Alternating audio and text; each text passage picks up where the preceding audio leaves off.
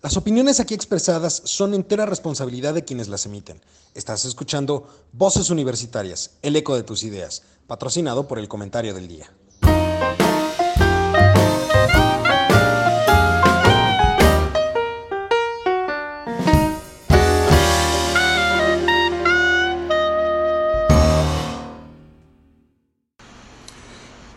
Pues ya estamos en vivo ya estamos en vivo a través de nuestro programa Voces Universitarias, el eco de tus ideas.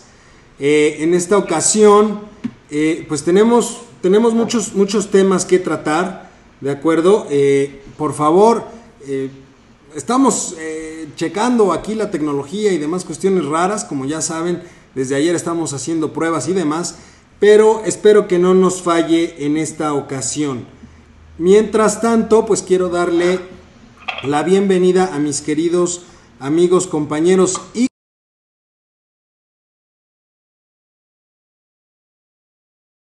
a mis queridos amigos, compañeros y colegas que como cada martes están conmigo en este su programa Voces Universitarias. Vero, ¿cómo estás? Muy buenas tardes.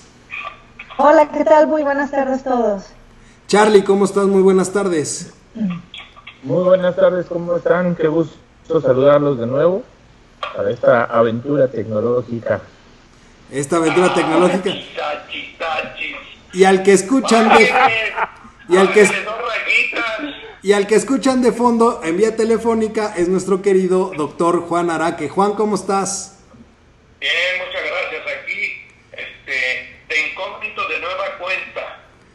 Pero esperemos que sea la última vez, ya la próxima semana el doctor se nos unirá como cada semana a través de esta plataforma.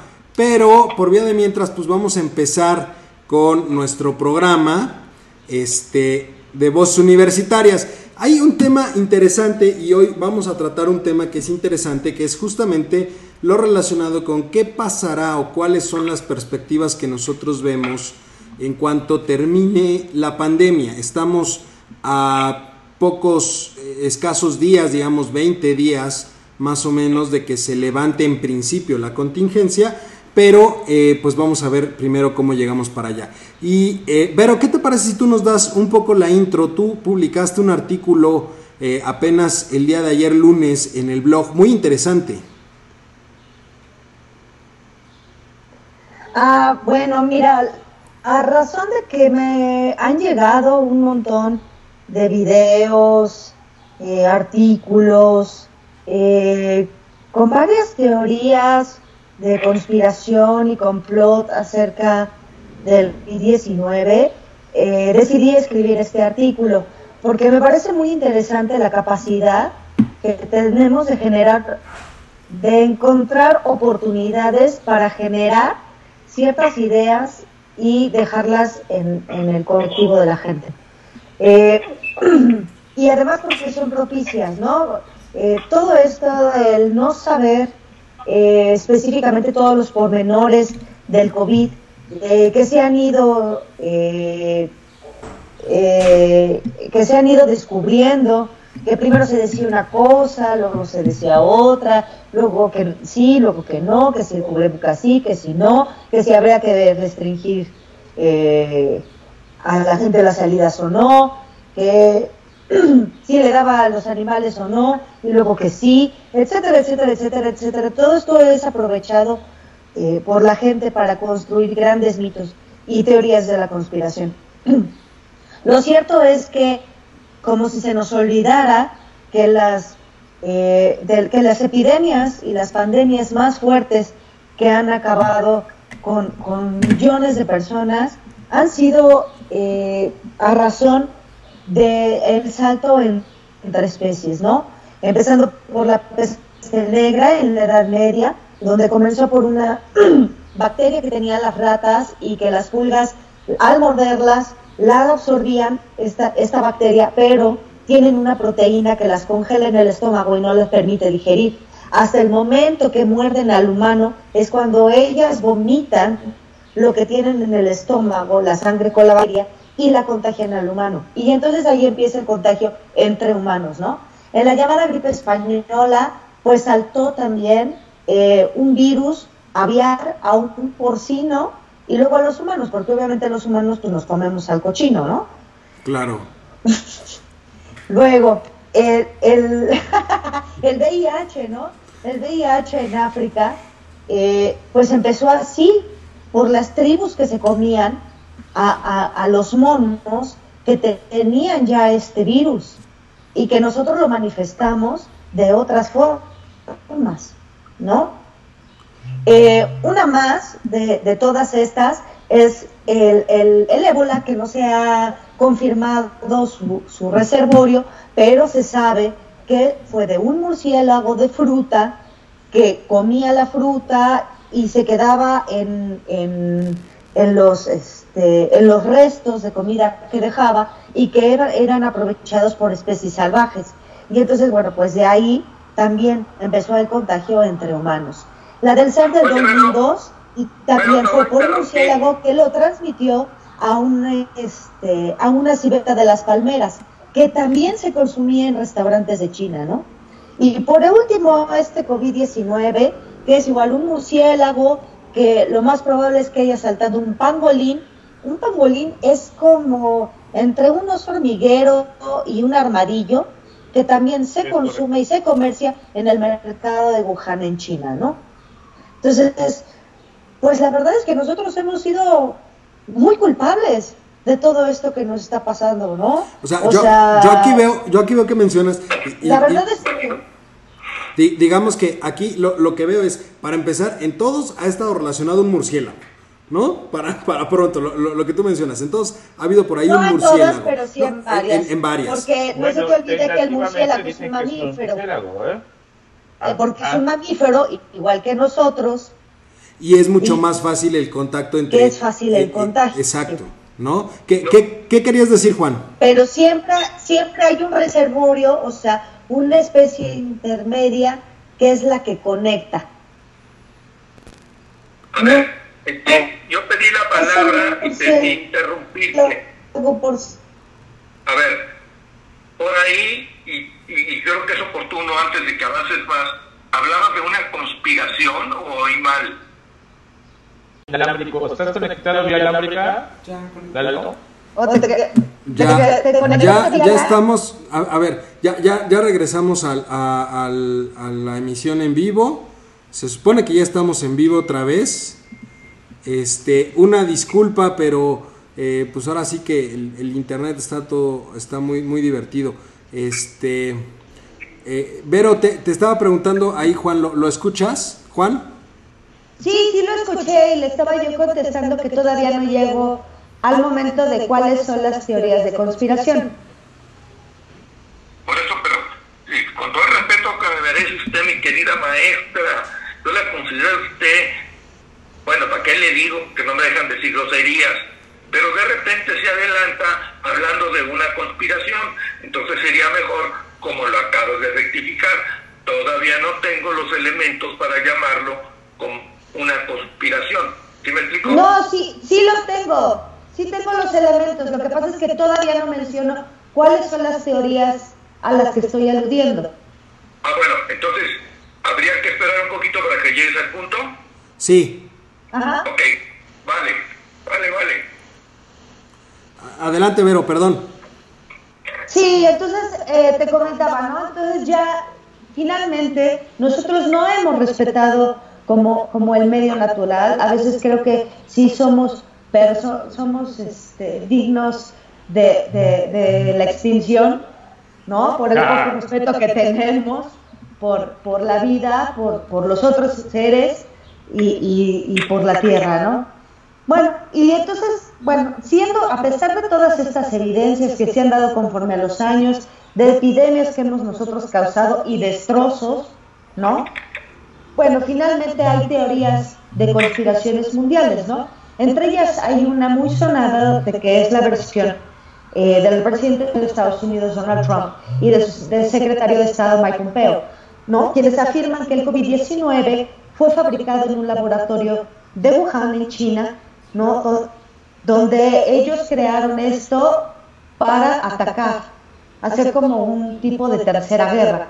Sin embargo, China eh, asegura y afirma, insiste en que el contagio se dio en el mercado de Wuhan por las razones ya expuestas, pero que si alguien hubiera tenido que inventar ese virus, hubiera sido Estados Unidos. ¿no? O sea, digamos que ahí la conspiración se le están echando la bolita uno a otro, ¿no? Por otro lado, Rusia dice, bueno, podría haber sido cualquiera de los dos, cualquiera de las dos potencias, ¿no? Porque son tan capaces y tan fuertes como para hacerlo y puede ser como fruto de la competencia entre ellas o para destruir el sistema económico mundial y establecer un nuevo orden mundial. Acuérdense que las conspiraciones no quiere decir que tengan fundamentos, ¿eh? Las teorías de, de conspiracionistas no tienen fundamentos. Son cosas que se traducen y hacen pensar que, ¿no? Por eso yo decía que muchas cosas, como el no saber, ¿no? ¿Qué exactamente eh, eh, trae consigo el, COVID? Pues finalmente este, hace que la gente lo aproveche para sacar estas teorías conspiracionistas. Hay otra más, donde los ultraconservadores creen que el virus fue fabricado, eh, fue más bien expuesto en China, en la provincia de Wuhan, para acabar con el catolicismo, que se había enfrentado en años anteriores al comunismo. Y hay una mucho más, pero, pero mucho más fuerte, eh, que la verdad es que he, he, escuchado videos y videos y videos y he leído y leído sobre eh, una, digámoslo así, todo empezó como, como, todo empezó por Wikileaks, que se sí. creó, este, es, esta, que ahora le podemos decir así, ¿eh? secta de QAnon. QAnon eh, resulta que en los Wikileaks que filtraron las conversaciones de Hillary Clinton sí. pidiendo determinadas cosas, hay un usuario que se hizo llamar Q y este Q empezó a decir unas cosas que no tenían sentido y a dejar entrever y hacer preguntas como para que la gente pensara, pensara eh, astutamente, digámoslo Ajá. así. Ajá, entonces ellos empiezan a decir que el virus es una cortina de humo para distraer la atención de la lucha entre la Confederación de la Alianza de la Tierra contra eh, el Estado Profundo, que es la orden de los Illuminati, del Cabal Illuminati. ¿Quiénes son ellos? Son eh, los dueños, digamos que del mundo, que tienen en sus manos una red de, pederast de pederastia, donde en túneles ponen a niños que están eh, llegan a las casas de los más ricos, sobre todo demócratas. Entre ellos están los Rothschild, los Rockefeller, John Podesta, quien era el jefe de campaña de Hillary Clinton, James Alefantis eh, y también eh, Joe Biden. Entonces, esta, esta secta dice que eh, el, el, el, los cabal, el, orden, eh, eh, la, la, Alianza de la Tierra hizo con los republicanos una alianza para poner a, a, Trump en, en, la presidencia de Estados Unidos para acabar con esta red de pederastia. Ajá, y que además Bill Gates, que también está identificado dentro de esta red, planeó también toda la pandemia, porque ustedes no sé si saben, pero hay un ensayo que hizo Bill Gates junto con la Universidad Johns Hopkins hace unos años, ¿qué pasaría si hubiera una pandemia de este tamaño? Entonces resulta claro. que ahora es él que el que va a financiar una vacuna y entonces que seguramente en esa vacuna nos van a poner un microchip, ¿no? Para tenernos rastreados y controlados. Tu cara, Lalo, me impresiona. Lo, lo, lo, lo que pasa es que, digamos que todas estas teorías, por aquí eh, nos, nos ponen un comentario en YouTube, eh, Jorge Salazar, él opina que los chinos crearon el, el, el este, el, el, virus, ¿no? Entonces, la, la, la, verdad es que... Ocultar mi me, me pongo... Porque conspiración, si me da miedo, entonces sombrerito para cubrirme. ¿no? Entonces hablamos de conspiración. Lo, lo que pasa es que, ojo, lo, lo, lo, que estás exponiendo, Vero, en realidad, mucha gente eh, eh, dedica toda su vida prácticamente a analizar este tipo de cuestiones de las conspiraciones y demás cosas raras. ¿No? Ahorita unos echan la bolita a otro, los chinos dicen que son los americanos, los americanos dicen que son los chinos, los rusos dicen que son ellos dos, en realidad, pero a ver, el centro de todo esto, como bien lo decías en un principio, pues somos nosotros, las propias personas somos los que hemos sido causantes en la mayor parte de las veces de lo que nos está sucediendo, ¿no? Entonces, en, ese sentido... a, mí me parece una locura, realmente una locura que se den a la tarea de escribir todo esto. Resulta que en uno de los Wikileaks, que, que, que, bueno, de las comunicaciones que Wikileaks dio a conocer de Hillary Clinton, hay unas conversaciones que son muy superficiales, donde ella le está pidiendo a alguien, ¿no? Un hot dog con una pizza con extra queso, ¿no? Y entonces esta gente se dio a la tarea de descifrar, de pensar que eso se refería a un código, que no podía tener ese tipo de conversaciones con alguien. Entonces, que hot dog significaba niño, ¿no? Este, ajá, sí, pizza es niña, el cheese, pues es el sexo con los niños. No, bueno, una cosa así terrible, porque además déjame que te diga que en, eh, John Podesta organizaba las reuniones de procuración de fondos en un, en un lugar que se llama Cometa Ping Pong Pizza. Y ese es, esa es propiedad de James Alefantis.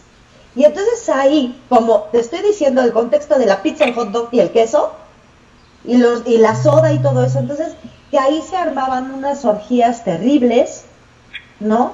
Con, con, gente que, que, hacía daño a los niños y con esas redes de pederastia.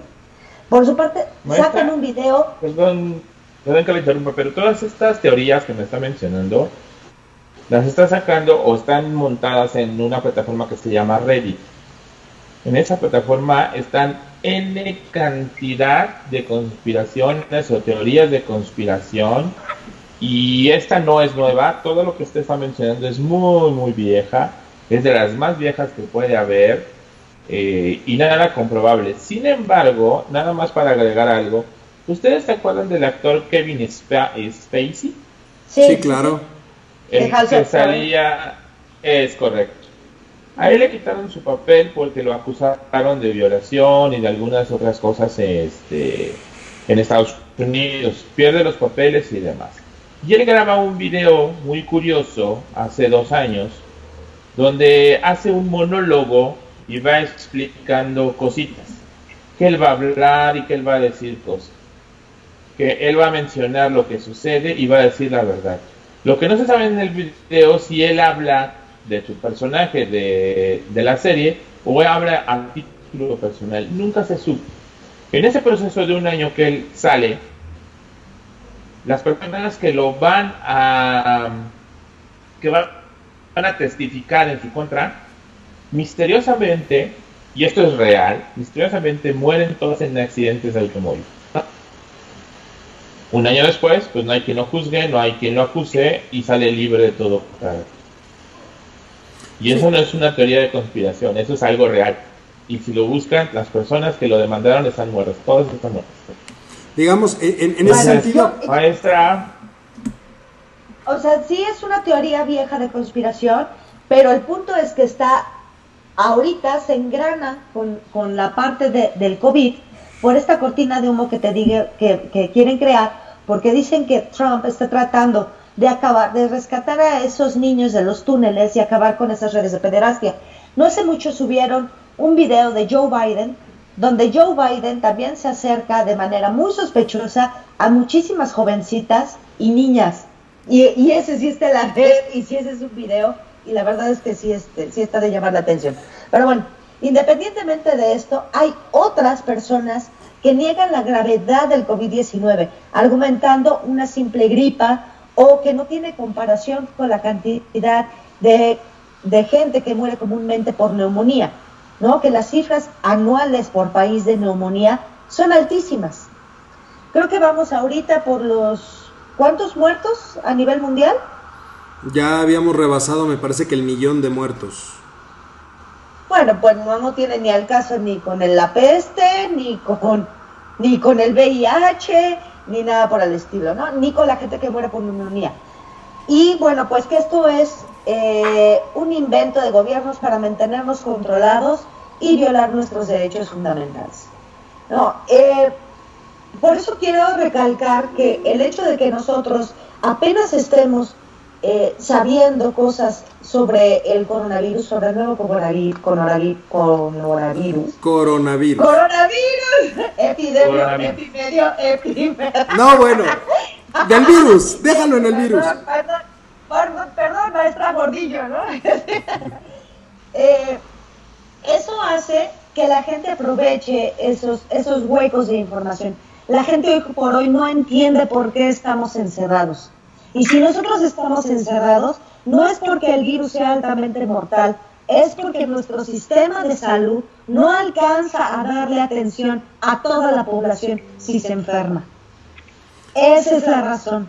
O sea, digamos, socialmente hablando, habrá un cambio sumamente drástico al finalizar la cuarentena. O sea, las relaciones sociales deben de cambiar forzosamente. Oye, Lalo, pues yo lo esperaba, de verdad, yo esperaba que, que, esta cuarentena y todos los hechos y todas las tragedias que hemos pasado, no por causas ajenas, por causas nuestras, ¿no? Que nosotros hemos sido la razón, cambie nuestros hábitos de consumo desmedidos, nuestro respeto por la tierra, ¿no? Eh, por tratar de no, tener intromisiones humanas en los ecosistemas, dejar a un lado la clonación para efectos que no tiene ningún sentido y que solo hacen surgir a la gente.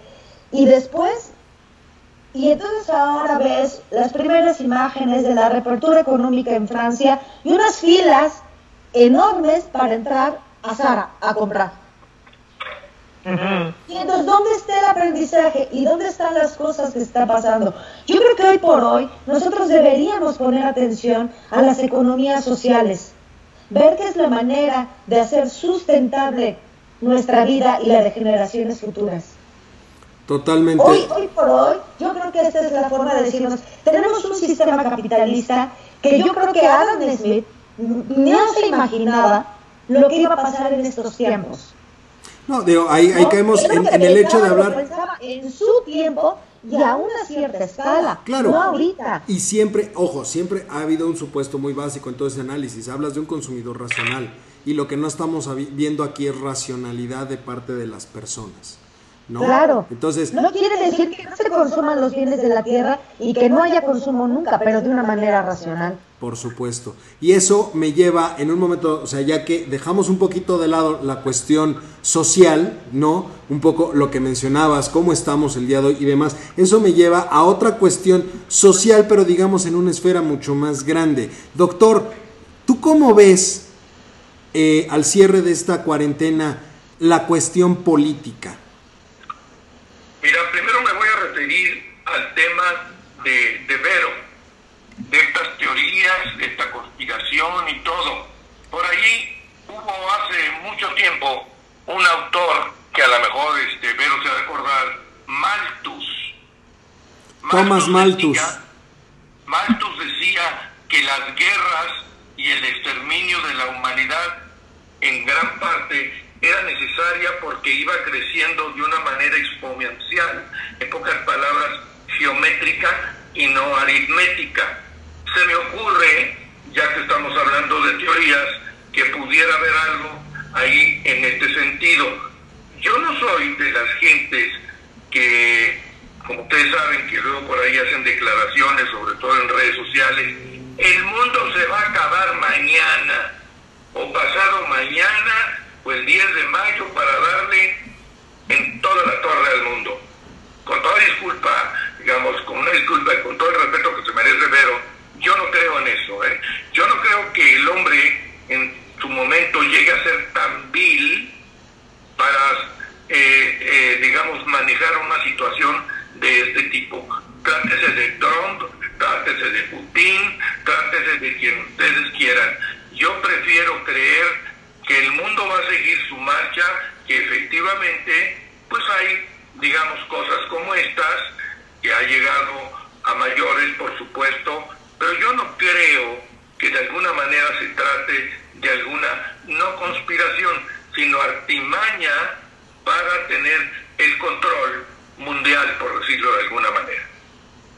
No, ni yo lo creo, ni nadie de aquí lo creemos. Ese es el punto, doctor. Eh, el punto es nada más exponer cuáles eran las teorías conspiracionistas que estaban refutando esto y no hacernos responsables de, lo que nosotros creamos. Por eso, pero también aquí hay una cosa. También sabemos que también hay una bola de, de ignorantes o gente que les gusta propagar ese tipo de ideas y nosotros los cuatro que estamos hablando, somos gente con, digamos, con conocimientos, con sapiencia, con inteligencia, para de alguna manera manejar esos asuntos de una forma más positiva. ¿Por qué no, digamos, efectivamente hay pues esa epidemia, hay un virus, etcétera? Porque yo no creo, por muy malo que sea, malvado, como quieran llamarle, no conozco a fondo en todo caso, sabemos que es un loco, digamos que Trump hiciera una cuestión de ese tipo, porque además justamente en su país se lo está llevando el carajo, son los que más muertos tienen, inclusive más que China, si no ando medio mal en información. Y ya por ahí, ya por ahí los empezaba a rebasar este Rusia. Ya empezaba a llegar a niveles alarmantes de fallecidos en un momento Pero bueno, Doc, políticamente, ¿cómo ves tú el cierre de la, de la pandemia? O sea, socialmente, que es un poco lo que mencionaba Vero, ahorita se han dado muchas teorías y se están tratando de, sustentar muchas teorías, tratando de echarles la culpa unos a otros, pero en realidad no hay, eh, digamos, visiblemente que alguien termine haciéndose responsable prácticamente de lo que realmente nos corresponde como sociedad, como personas. Ahora, en ese sentido, los líderes, o políticamente hablando, por lo menos en el caso de México, ¿tú cómo ves? Eh, ¿Cómo va a cerrar esta... O sea, ¿va a haber avances, no va a haber avances? ¿Cómo lo ves tú? No, bueno, este, yo había pensado manejarlo con tres enfoques, ¿no? De alguna manera el económico, que tú lo podrás desarrollar mejor que yo, precisamente el político y el social. Y lo, lo que más me preocupa eh, eh, digamos, a lo mejor no soy lo suficientemente realista en cuanto al hecho de que lo político y lo social van sobre lo económico. De alguna manera, lo, lo, lo económico podrá ser manejado con la inyección de recursos, con préstamos, con la existencia de organismos internacionales, este, con una cooperación entre países, ¿verdad? Y que al interior, digamos, la cuestión política no creo que afecte mucho, salvo determinados errores garrafales que luego salen por ahí y que son desmentidos por gente que tiene conocimiento de esto, como aquel comentario que hizo en el, hace poco relativamente en una de las conferencias el, el ex rector de la UNAM, que le dijo a Gatel que estaba mintiendo Así lo dijo una periodista ahí. Y creo que al otro día, en otra conferencia, salió a relucir. Desafortunadamente, yo no, no tuve la oportunidad de, digamos, de escuchar esto, ¿no? Pero además lo que me llamó y que va por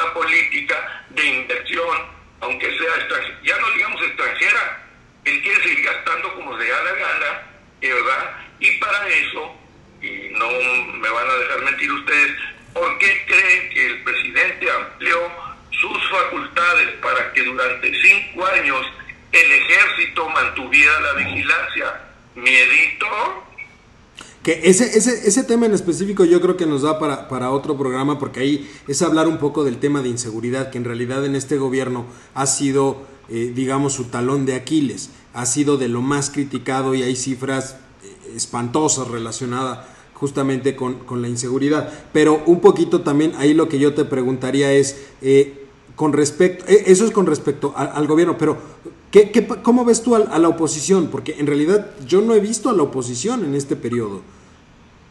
Ni la vas a ver, ni la vas a ver. ¿Por qué?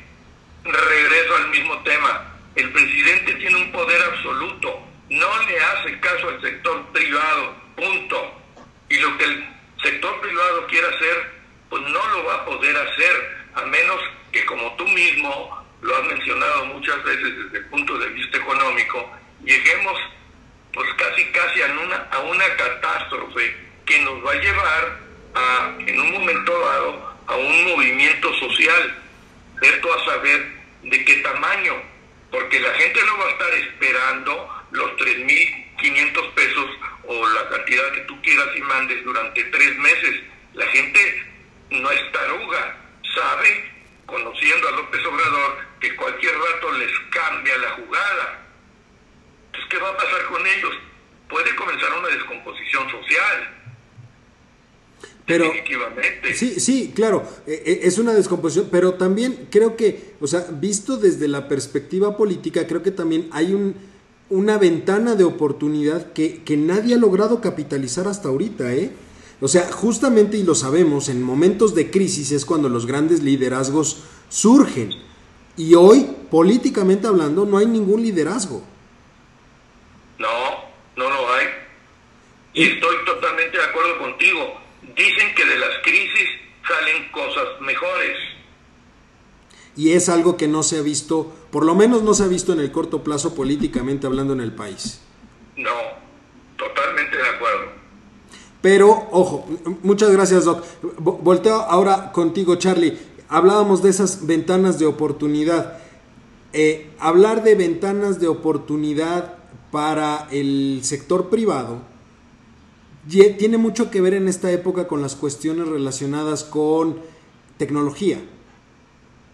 ¿Cómo vamos a acabar en, cuanto a, la pandemia? Porque han, han surgido en, tan solo en estos dos meses, en, 60 días, han surgido muchas cuestiones tecnológicas que a lo mejor antes no, no, no se alcanzaban a visualizar.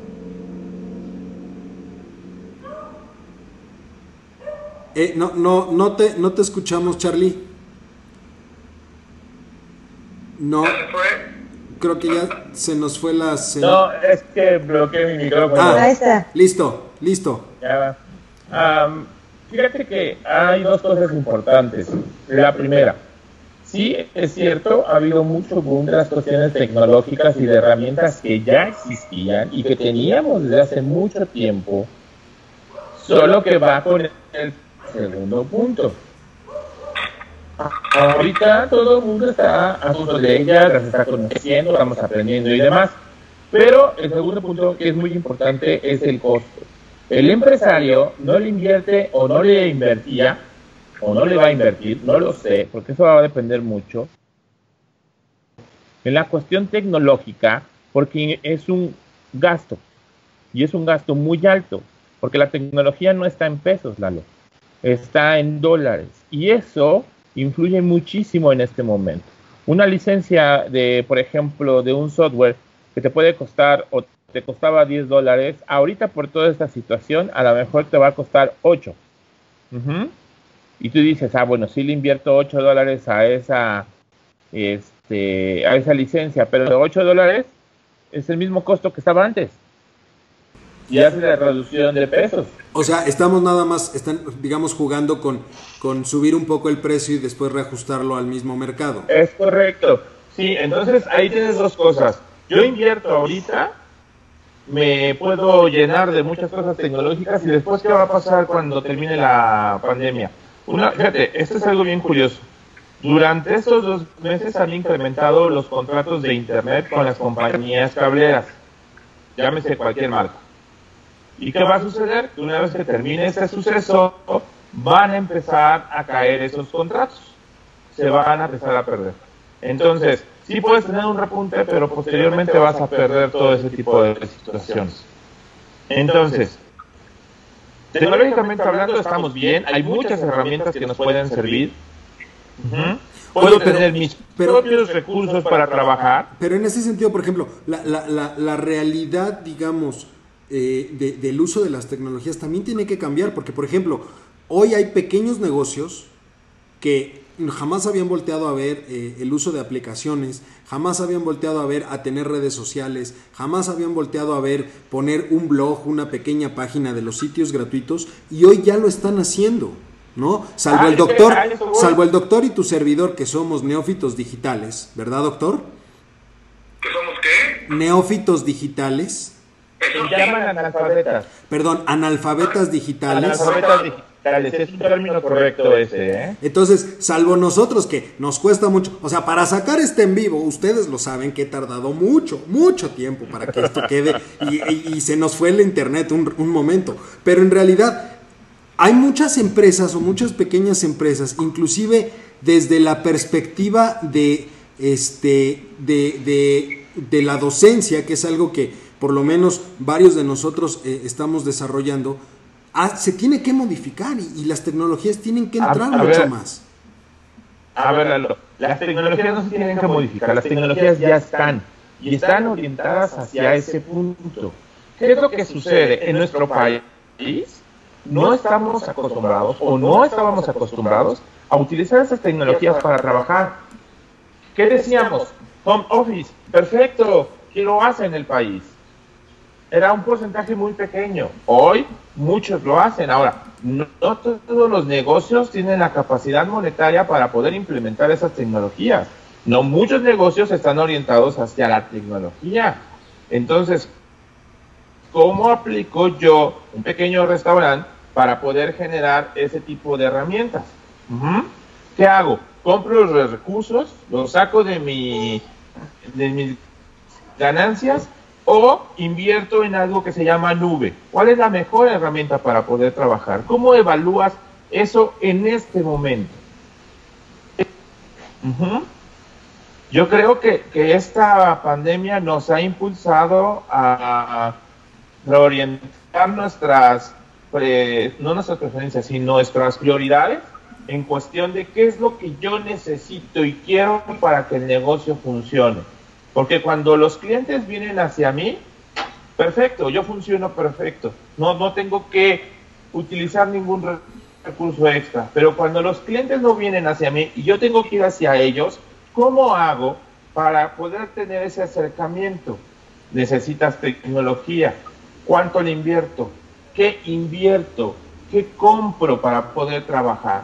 Son muchos aspectos, Dalo. Pero entonces ese sería un paradigma que se tendría que empezar a analizar ahorita.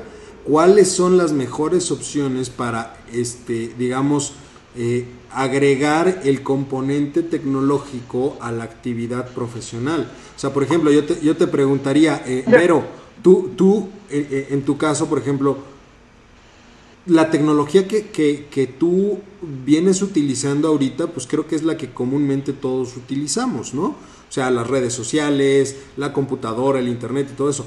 Pero lejos de eso, para poner hoy un negocio, no está tampoco muy claro que digamos, este, qué es lo que o cómo lo podemos manejar, ¿no?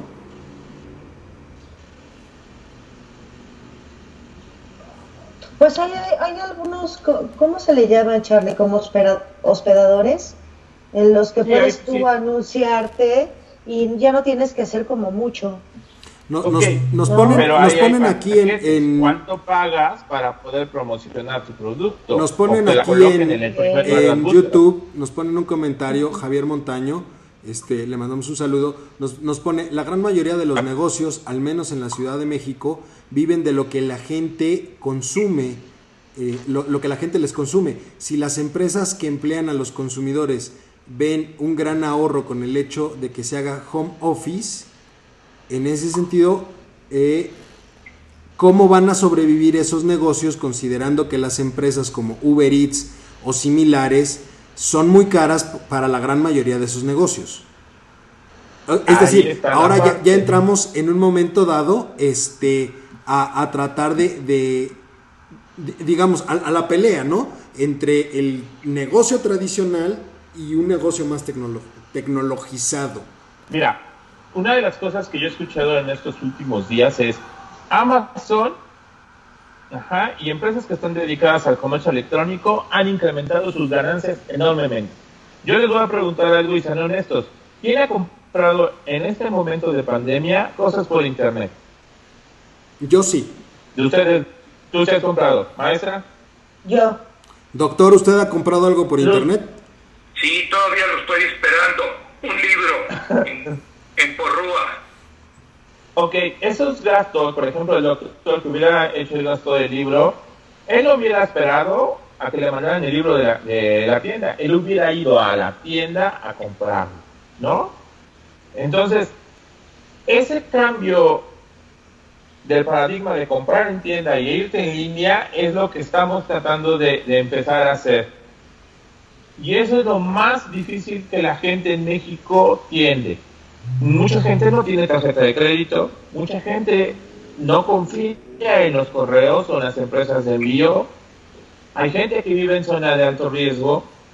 ¿Sí me explico?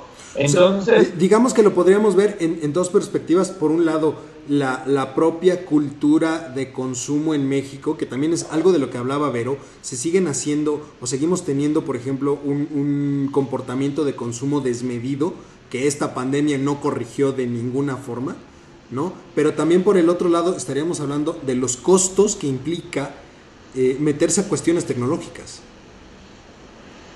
Ahora, por ejemplo, te lo pongo bien simple, un restaurante que ahorita está dando todo el servicio para enviar cuando nos recuperemos, ¿qué va a hacer? ¿Va a seguir trabajando con envíos o va a seguir trabajando sirviendo en sus mesas? ¿Cuáles serían las dos opciones o cuál sería la mejor opción para trabajar? En principio diríamos que tendría que buscar un punto medio, ¿no? Para seguir capturando eh, eh, ese mercado de, los envíos. Y entonces, ya, ahí vamos, ¿no? Pero de pronto te van a llegar tantas, este, eh, tantos pedidos ¿Qué, va a ser tu cocina? ¿Qué decide? ¿La gente que está presente o la gente que está lejos? ¿Cómo trabajas en ese aspecto? Tiene que cambiar tu modelo de negocio.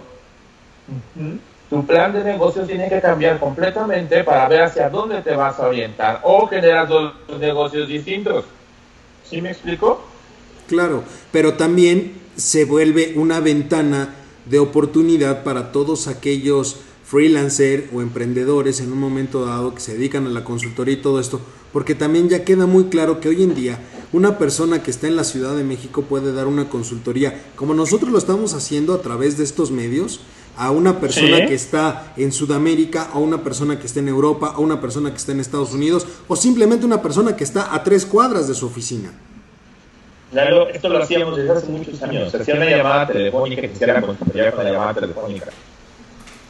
Entonces, ¿qué es, es lo la pregunta ahí sería ¿qué es lo que ha, qué es lo que ha cambiado ahí tecnológicamente hablando? o sea, porque por ejemplo, las, herramientas estaban lo, lo que no teníamos era esta cuestión.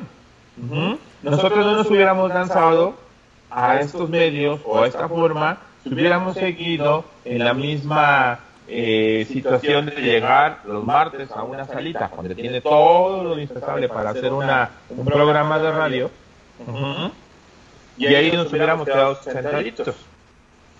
A lo mejor tendríamos el gusanito de hacer la transmisión y demás. ¿Qué pasó, Juan? ahora tenemos la necesidad. A ver, permítanme hacer un comentario. Hace 50 años, por ahí hubo un, un autor que escribió La Tercera Ola. Hace 50 años.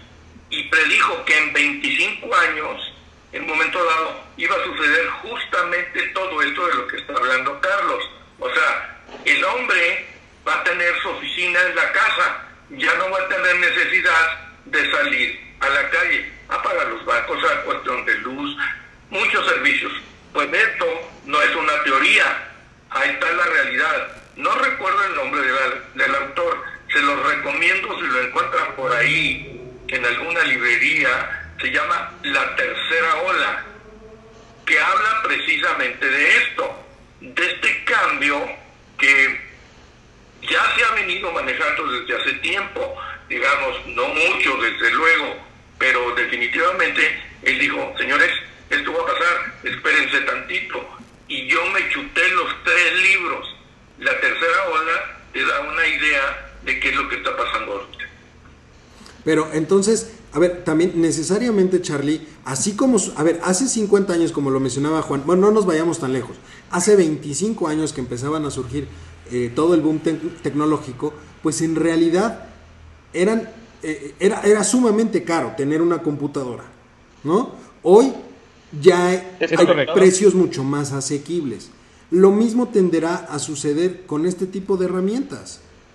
¿No? O sea, mi, duda, mi duda más que nada sería si, si realmente tú puedes observar que terminado este periodo la, se modifique más eh, la convivencia entre un negocio tradicional, la tecnología o sectores tradicionales y la tecnología porque tendrá que suceder. Digamos que esto se volvió el parteaguas para lograr esa situación.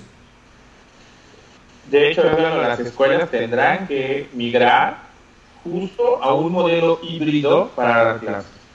Eh, yo soy de la idea, por ejemplo, del modelo de Unitec que tiene, eh, y que lo estoy viviendo ahora con uno de mis hijos, tiene cuatro clases presenciales y una en línea. Una sola clase en línea. Eso permitió ahora que todas sus demás materias migraran hacia un modelo en línea. Imagínate qué pasaría si la UP dijera, te voy a dar cinco materias y una va en línea. Te estoy preparando por si hubiera en este momento un problema como este y que de todos los sistemas las otras cinco materias pasaran en línea, en automático, sin necesidad de tener que hacer un cambio grande. Fíjate que, nos, llega, nos llega a Twitter, nos llega, perdón, a, a YouTube un comentario de Elizabeth Lozano. Nos dice, el traslado de costos es también todo un tema y que las empresas han dejado de pagar. La productividad aumentó de manera importante, pero no tenemos la cultura del home office en donde respetemos horarios. Además, ¿qué pasa con los hijos que también reciben la educación virtual? ¿No? Entonces, en, realidad... Ah, de hecho, estos muchachos se tienen que acomodar justo a estos modelos ¿No? Pero también toca un punto importante, el, Elizabeth. Más bien, creo que dos puntos importantes. Uno es, ¿qué es lo que sucede con los costos? ¿No? Pero tú decías, o tú hablabas de, de, un consumo de este, hasta cierto punto irracional, que todavía se puede ver en las personas. Pero también efectivamente estamos en un periodo donde las empresas han dejado de pagar en algunos casos, no, en otros casos tenemos empresas que siguen pagándole a sus trabajadores, pero hacen home office.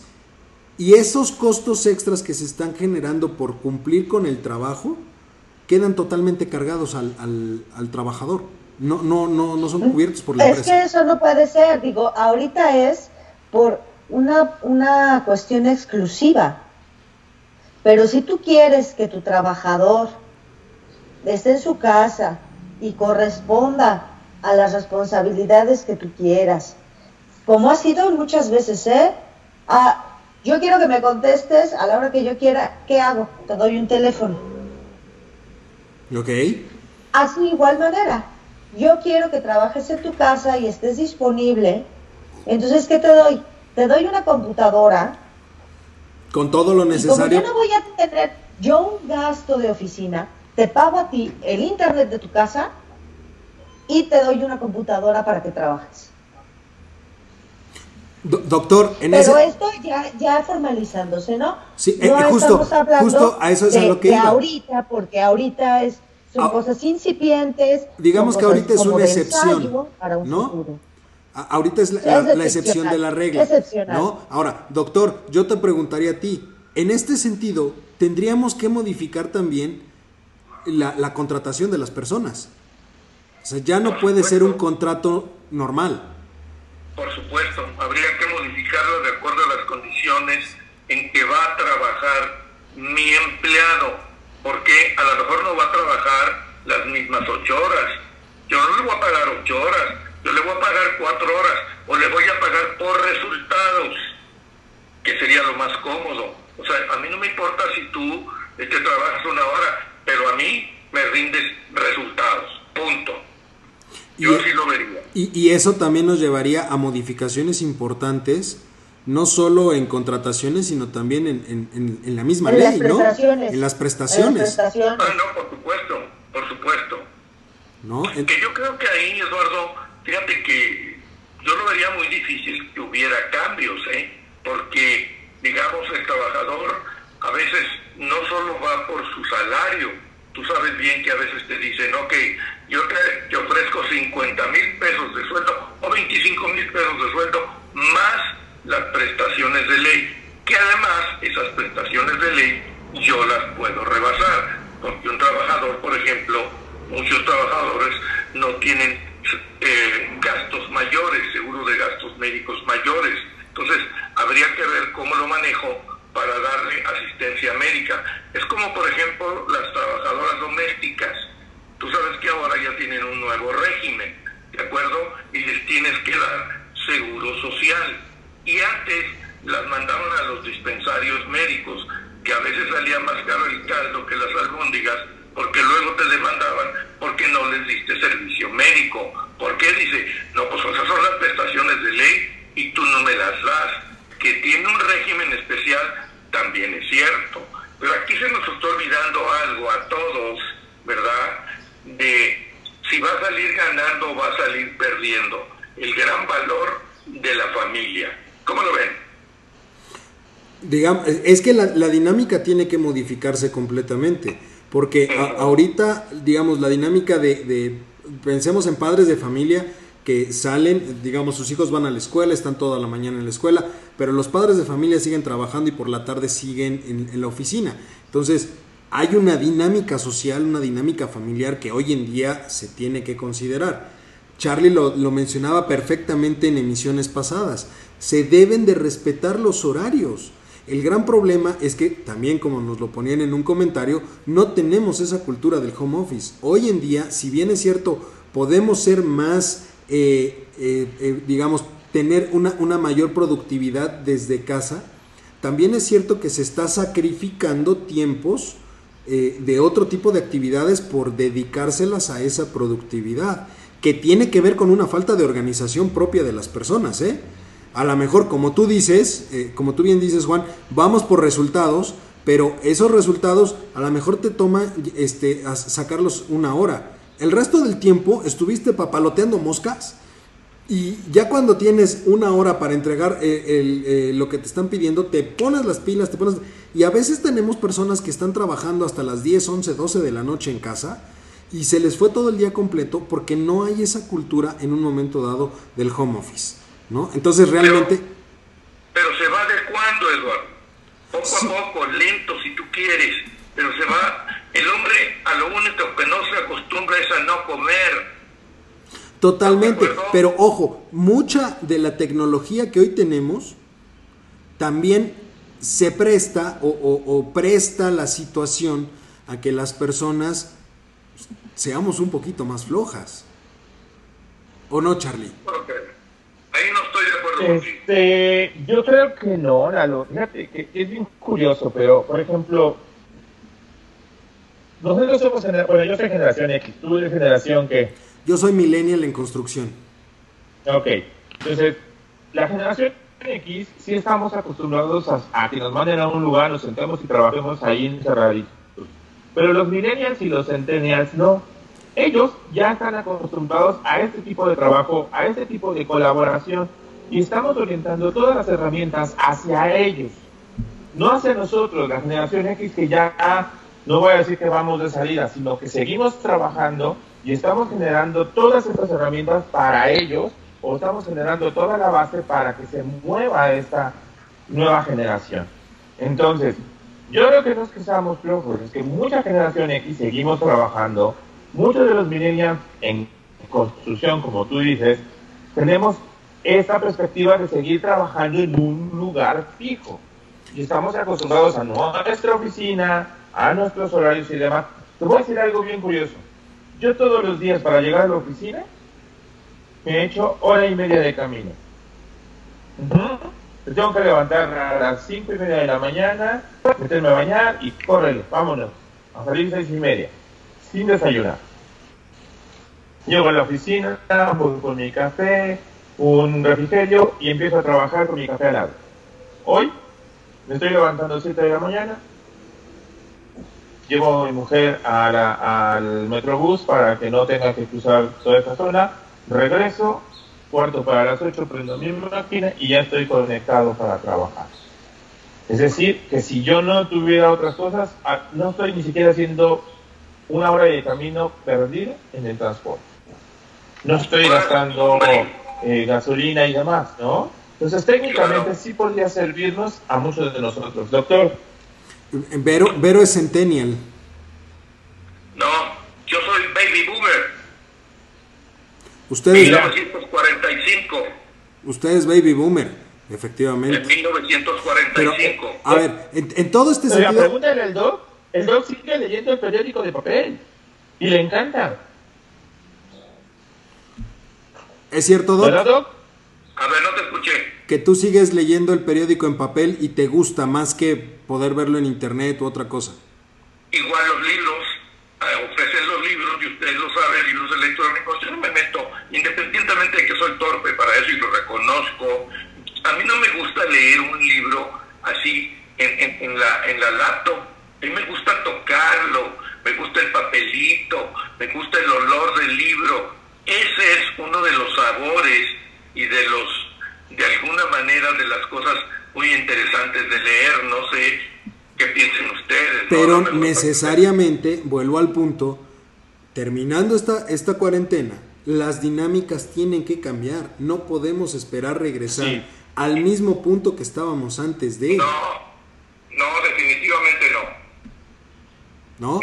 Yo no estoy de acuerdo contigo, Lalo. O sea, ¿eh? se tiene que ir dando poco. Y ojo, en todo este contexto hay un componente muy básico que es con lo que me gustaría, si ustedes me lo permiten, cerrar el, programa. Eh, a mí, el, el componente básico que es esto es la cuestión económica. Lo he dicho 20 mil veces. Puede ser en un momento dado que las personas eh, digan que efectivamente la economía no puede ser eh, vista como una finalidad y es una herramienta. Sí, pero a ver, ojo, una persona que no tiene dinero, una persona que perdió su trabajo, ¿de acuerdo? También se puede morir. No estamos hablando de una situación sanitaria. Estoy hablando de una persona que perdió su trabajo, que no tiene ingresos, y si no tiene para comer, y si no tiene para darle de comer a su familia, es una persona que también puede optar por dos vías. La informalidad, que mucho ha dañado la economía de este país, pero también la delincuencia, que ha dañado mucho más a este país. Más. ¿Sabes Entonces, sería un dato bien interesante lo que me estás diciendo, a lo mejor suena feo, pero sí sería bueno conseguir información sobre si en estos meses ha habido incremento de suicidios. De suicidios, fíjate, de suicidios no tengo la nota, pero sí han aumentado y de hecho por lo menos en el, mes de abril, estábamos hablando de más de 46 mil muertos en lo que va del sexenio solo por cuestiones de inseguridad. Es muchos más los muertos que habían, y yo lo escribí en alguna de mis columnas, eran muchos más los muertos por inseguridad que los muertos por el COVID. Y eso es algo que hoy la realidad nos ha llevado a que el morador de Palacio, ¿verdad? Firme un decreto donde le da ciertas facultades al ejército y a la marina y los está sacando a través de los cuarteles. Esa promesa de las Fuerzas Armadas al cuartel... ¿eh? E, esa promesa que hizo de que el, ejército se iba a regresar a los cuarteles, ya no funciona. Oye, pero ya estaba eso, nada más bien lo puso nada más en papel. No, por eso, lo puso, ahora sí lo puso en papel. Nada más lo puso en papel porque de que ya estaba, ya estaba. Ya, está, porque sabemos que la Guardia, la Guardia Nacional estaba conformada por militares. Entonces, en realidad no es algo solo, nuevo. Solo, solo, lo puso en papel y le dio un tiempo, que casi es todo su mandato. o sea, esa, esa promesa ya valió. Y por otro lado, tenemos una situación muy clara que también aquí lo hemos manejado. Sus benditas obras inservibles y faraónicas, ¿de acuerdo? Que en realidad esos recursos bien canalizados, si entendiera perfectamente que el tren Maya, que nosotros lo, lo comentamos aquí, que es el que más problemas ha tenido, si por lo menos suspendiera esa obra y ese dinero lo redistribuyera en un momento dado a cuestiones como puede ser salud, como puede ser educación, como puede ser infraestructura. Ya, ya ganaron otro amparo para la suspensión en, Chiapas. Ya hay otro amparo por ahí. Entonces ya nada más, ya ganaron ese amparo y entonces ya nada más están esperando que el juez... Es, este, le, anuncie la, suspensión definitiva del proyecto en ciertas áreas de, Chiapas. Por lo que, si quiere continuar, tendría una vez más, creo que por cuarta ocasión, tendría que modificar el plan maestro. La, la trayectoria de, del tren que sería la última vez eso fue la, última vez que hizo eso se aumentó el precio o, el costo de, la obra en un 30%, me parece. Un ¿eh? montón. Entonces, y otra buena noticia, ayer la Suprema Corte de Justicia echó para atrás la ley Bonilla. Mientes, porque la secretaria de Gobernación dijo que esa ley era perdurable. Pero la viejita, a ver, la, la viejita puede decir misa. Si ya los jueces dijeron que la, Corte de Justicia dijo que no. Que no, sí. Lo dijo y está grabado, pero en ese sentido volvemos a lo mismo. Todo esto, todo esto tiene Dime. A ver si tienes oportunidad de grabar mañana el programa de reactivación económica. A ver qué dice este imbécil. Ok. Ok. okay. Va a ser mañana. No sé a qué horas, ¿eh? okay. Pero no vas a clases, no vas a clases, no importa. Lo, lo, lo, checamos. Pero a ver, con, con, esto quiero, con esto quiero terminar en un momento dado. Realmente, la cuestión económica, la crisis económica en la cual nos estamos encontrando y la que se vislumbra para cuando termine en un momento dado la pandemia, no es nada agradable. En verdad, no es nada agradable. La destrucción de la base productiva que ha tenido el país es impresionante. Estamos cerrando micro y pequeñas empresas que en realidad son las que generan el 70% de los empleos en este país. Está aumentando el sector informal, está aumentando la inseguridad. O sea, en realidad el panorama de querer regresar paulatinamente a, un, eh, a una actividad económica, pues lo podemos hacer, podemos reabrir poco a poco los lugares.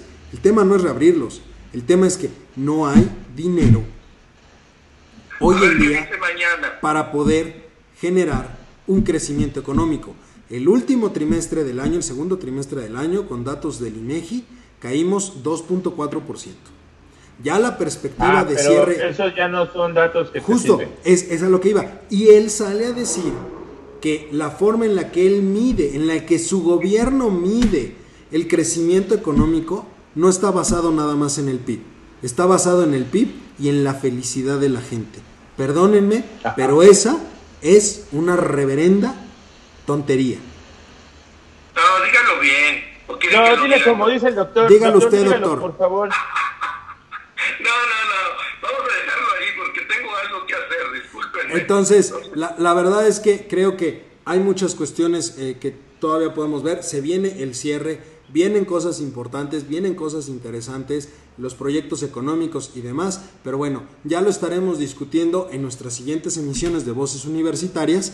Y por vía de mientras pues quiero agradecerles mucho a ustedes, Juan, muchas gracias, Vero, muchas gracias, Charlie, muchas gracias. Y sobre todo muchas gracias a usted, mi querido público culto y conocedor, que como cada semana nos escuchan en esta ocasión a través de el en vivo tanto en YouTube como en Twitter.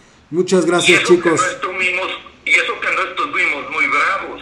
Y eso que ahora no estuvimos muy, muy bravos, a pesar de que había mucha conspiración en el aire. Qué mendigo eres. ¿Eh? Pero bueno, muchas gracias, Juan. Bye. Hasta luego. Cuídense mucho. Nos vemos. Dios. Bye. Muchas gracias a usted, mi querido público culto y conocedor que como cada semana nos escuchó. Recuerden seguirnos a través de todas nuestras redes sociales. Nos encuentran en Facebook, nos encuentran en Twitter, nos encuentran en Instagram, nos encuentran también en la página de nuestro patrocinador oficial que está aquí arriba, el comentario del día, el blog. Ahí pueden encontrar todo lo que nosotros publicamos. Ahí lo pueden encontrar y nos escuchamos el próximo martes. Por cierto, el audio va a estar disponible en Spotify. ¿Por qué? Porque ya estamos en Spotify también. Cuídense mucho y nos estamos viendo.